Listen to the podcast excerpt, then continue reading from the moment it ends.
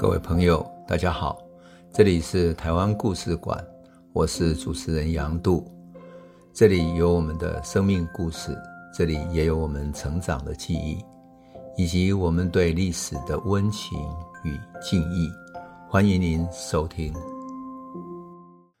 各位朋友，大家好，我们讲到了郑成功的死亡之后，其实郑氏王朝呢，已经正式来到台湾。可是当时郑成功死掉的时候，他的儿子郑经正在厦门。换言之，郑成功来攻打台湾之前，把厦门的事情交给郑经处理。可是他一死的时候啊，台湾这边就有他的弟弟啊，叫郑袭，袭击的袭。他认为说郑成功死了，应该由他继位。可是这个时候，按照继位的次序，应该是由郑经来继承的。所以。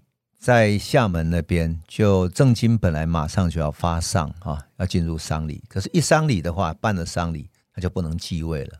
所以，他有一个很重要的人叫陈永华，起了决定性的作用。他跟他说：“你应该先继位之后再去发丧，那么你就可以开始进行你的指令。”于是，他就在厦门先继位，然后发丧。那这个陈永华是谁呢？陈永华其实是影响台湾命运最重大的人，在历史上，你讲陈永华，大家不太知道；但是你如果讲《鹿鼎记》里面那个陈近南，大家就认得了，对不对？因为《鹿鼎记》里面这个陈近南，他教了这个韦小宝啊，所以在韦小宝或者《鹿鼎记》的故事里面，他简直是一个武功盖世的师傅，然后神出鬼没，然后是一个正派的这样的一个反清复明的大侠。可是，在实际上，他是一个文人。如果照理来讲，他应该是不会武功的哈。只是他被金庸写成了一个武功高强的高手。那事实上呢，陈永华他的身世以及他对台湾的影响，其实应该好好的被说一下。哦，我们这一集就来讲这个传奇人物，因为把陈永华的故事讲完，其实民政的历史也就结束了。因为如果不是陈永华，可能民政没有办法这样延续，而陈永华的过世。也就代表了明政的时代结束了。陈永华呢，年轻时候是厦门人，他父亲呢是跟着郑成功去反清复明的一个战将。可是，在清廷打入厦门的时候，他父亲觉得非常惭愧，也不愿意被俘虏，所以他就自杀了啊。自杀之后，陈永华就投奔到郑成功的麾下来。郑成功仔细的跟他谈过之后，发现。他表面上是不太爱说话，但是谈起来整个世界观或者对大局的战略观是非常清楚的，而且呢有大局的战略的概念，所以当时就觉得说你应该好，就是自己要好好的用这一个人，因此就收在自己的麾下。后来郑成功来攻打台湾的时候，就把陈永华留在郑经的旁边辅佐他。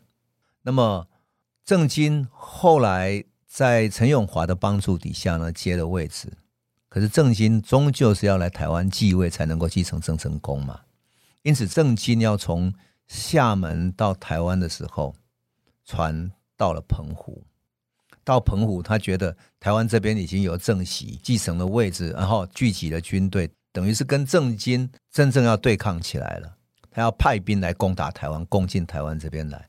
如果他真的攻打的话，就变成一种内乱了。怎么办呢？陈永华给他一个建议说：“你先不要直接过去，我们先派人过去通知说你什么时候要到达。那么我们里面呢，再找一些人来海岸边接待你。接了之后，你就可以正式进去继位了。如果里面都找不到人可以来接应，也就是找不到内应的人的话，我们再用军队去攻打。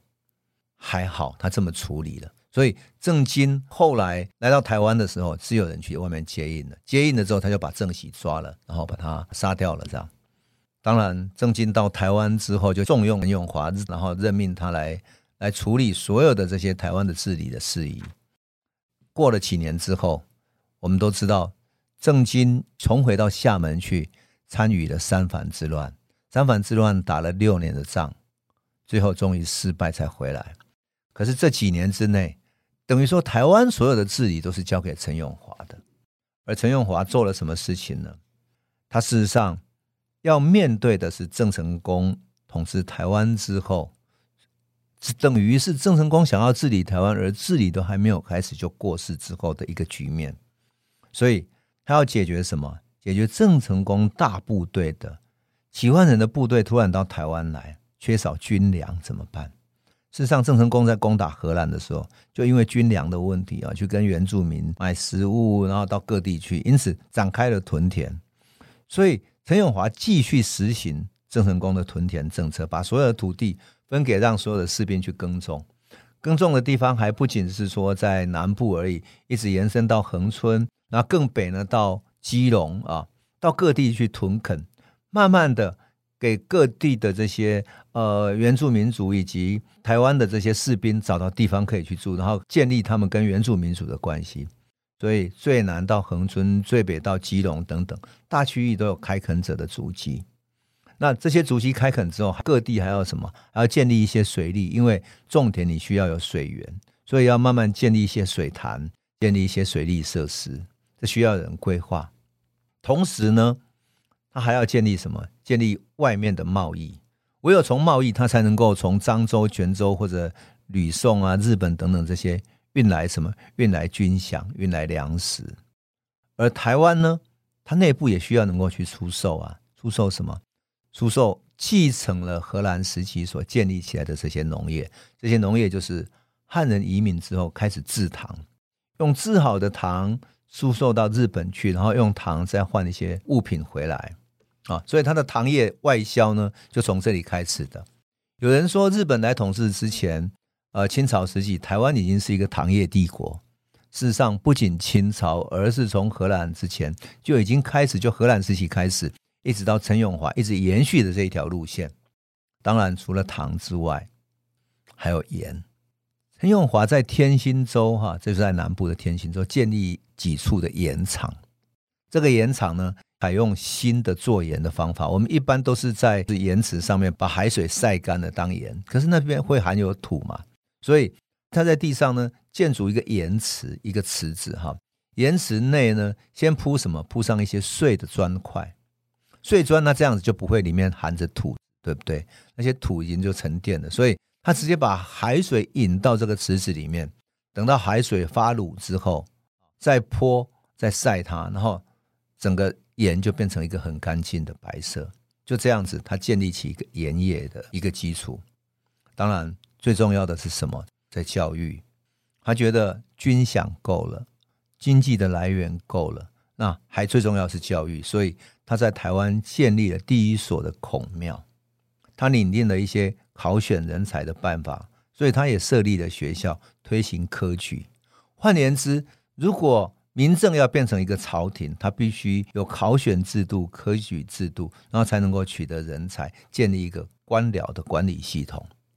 那当然，因为建立了学校，所以台湾社会的读书风气就慢慢兴盛起来。所以陈永华可以说是台湾学术文化开启的第一个人。还有呢，他在他的手下洪旭的建议底下呢，修武备、造船舰，帮台湾的海边的防卫呢打下更好的基础。而且呢，他跟郑经建议说什么？大陆沿海的那些边上，还是有一些过去他的部众，郑家的那些部众都还存在着。可以跟他们建立起一些联系，那这些联系可以做什么？可以做走私的贸易，让大陆海边被迁界的那些过去的海边的居民或者一些海商啊，他可以通过贸易得到一些生存的基础，而不至于因为迁界离开了海边没有办法生存，活活的被清朝给自闷而死。唯一最可怜的，当然就是说，郑经去打了三藩之乱，他去打了六年的打仗之后，哈。最终失败了，失败回来之后呢，他心灰意冷，心灰意冷的郑经突然有一种颓废丧志的。他常常找他的手下，也就是跟他一起去厦门打仗的刘国轩啊、冯锡范等等这些人一起饮酒作乐，甚至于记载里面有一度说他在嗯社子岛那个附近哈，但是在不是在台北的社子岛哈，就在南部的哈，他。想要找人去做烟火来放烟火过节，那是很花钱的，就像台湾现在每年那种放烟火要花很多钱一样。他只为了好玩，要过节好玩。结果陈永华上了一个表，把他劝住了。陈永华劝住之后呢，他依然酗酒，啊，不久便死了。可是陈永华比较悲剧的是，因为郑经打完了三藩之乱，回到台湾之后，他的部将哈刘国轩跟冯锡范两个人是比较熟的，就结成了一个像小小的帮派，想要取得朝廷的权力。可是他们回到台湾之后，才发现台湾的权力几乎是都是陈永华在经营，陈永华在做的。所以他想要从他手上取得台湾的控制权，就要劝陈永华退休。于是刘国轩就跟陈永华说：“可不可以这样？我们俩都年纪大了哈，一生征战，到这个时候，我们把权力放给其他人吧，我们一起办退休。”陈永华想想也有道理，于是他决定办退休。结果他一退休之后，刘国轩没有退休。他依然掌握那个权力，这个时候陈永华才知道他上当了，他已经没有办法像过去一样掌握整个朝廷在台湾的管理权力，只好放给他们。后来他就抑郁中。陈永华如果没有被刘国轩骗了，然后先自己退休，因为退休郁闷而过世的，他或许能够辅佐郑克章更久的时间，或许整个历史会因此改变。陈永华在台湾的时候，郑经交代他一件事情，什么事情呢？他要辅佐他的儿子，叫什么？郑克章。郑克章呢，就是郑经和他那个乳母陈氏所生的儿子。那郑克章呢，是一个个性很像郑成功的人，也是很烈性，然后也是很刚毅，碰到困难他非要克服不可。他就像一个私生子一样，从小被瞧不起，虽然。他是郑氏的这整个大家族里面一个很重要的未来的继承人，可是因为他是一个不被承认的人，所以他个性要特别刚毅，才能够克制自己，然后统治台湾。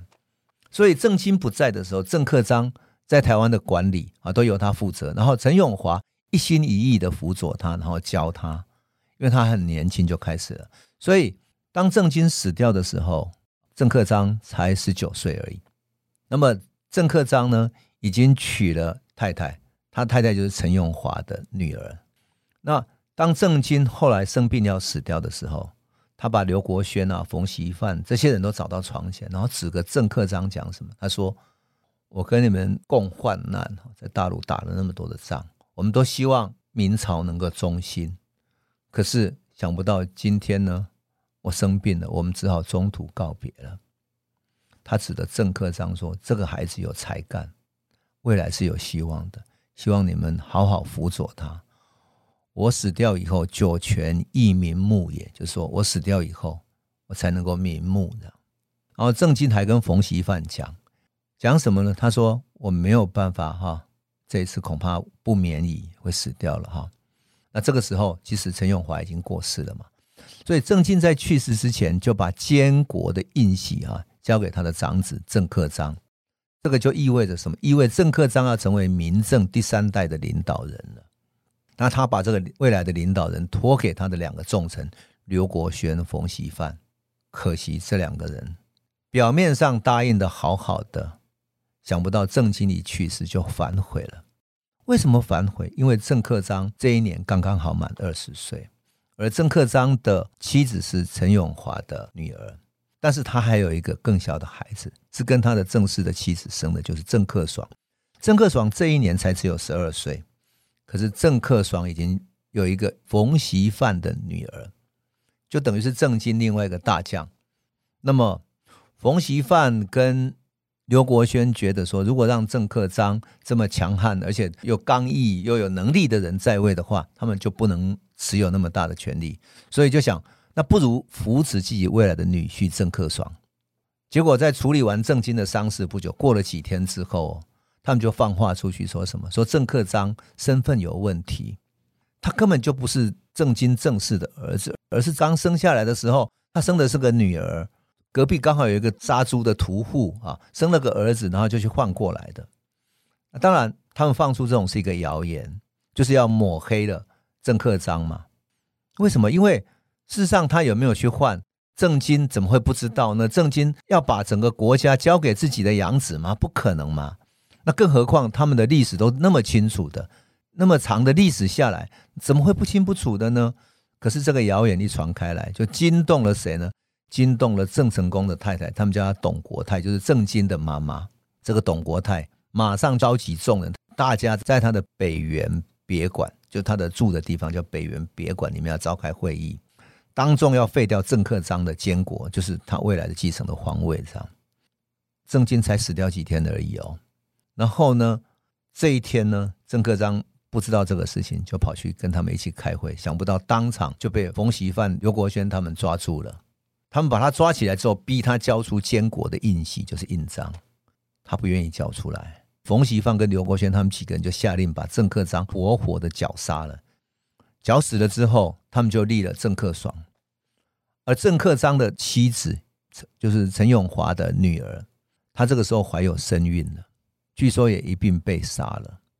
也有一说，他根本就不愿意接受这个事情，就自杀了。哈，郑克章死掉以后，陈永华的妻子就是陈夫人，也就是郑克章的岳母。跑去问董国泰一句话，他说：“如果你一开始就知道他不是你的血脉，你就早就应该让大家遣回去，让他回去认祖归宗了。你为什么还要留在你的身边，让他做了你十八九年的孙子呢？那如果他不是你的血脉，他怎么可能继承呢？好，如果不能继承的话，你就放他去当平民嘛，你何必把他杀死呢？其实这个话都已经问得太晚了。事实上，就是因为权力，因为权力，所以把他杀了。”而刘国轩跟冯锡范就为了取得这个权利，扶持了郑克爽。一如我们知道的，在呃《鹿鼎记》里面，郑克爽被写成一个很庸懦、很无能、很好色的一个无用的家伙。其实呢，没有，郑克爽那个时候还太小了，根本就是一个小孩子嘛，他还不足以成为《鹿鼎记》那个调皮的人。所以过了几年之后，也不过就是两年吧，郑克章继承了位置的时候。他整个消息就传到清廷去，传到厦门去了。而厦门那边呢，曾经是作为郑成功属下的施琅，知道了明郑的这个家族东宁王朝正在内乱，内部乱成这样，所以是给了清朝一个最好的攻打的机会。但内部人心不和，部将整个就离心离德了，所以他给他最好的攻打机会，因此给清朝的皇帝建议来攻打。皇帝还犹豫了一阵子，最后给施琅任命，说：“好，你可以去攻打。”施琅于是带着军队先打到了澎湖，而在澎湖呢，是谁去跟他对打？是刘国轩。刘国轩本来是蛮能作战的，在郑经的手上的时候，可这时候不晓得为什么他的权力欲望太强，或者因为离心离德，他的整个部众已经没有那种战斗意识了，很快就被施琅给打败了。打败之后，施琅就传令到台湾来。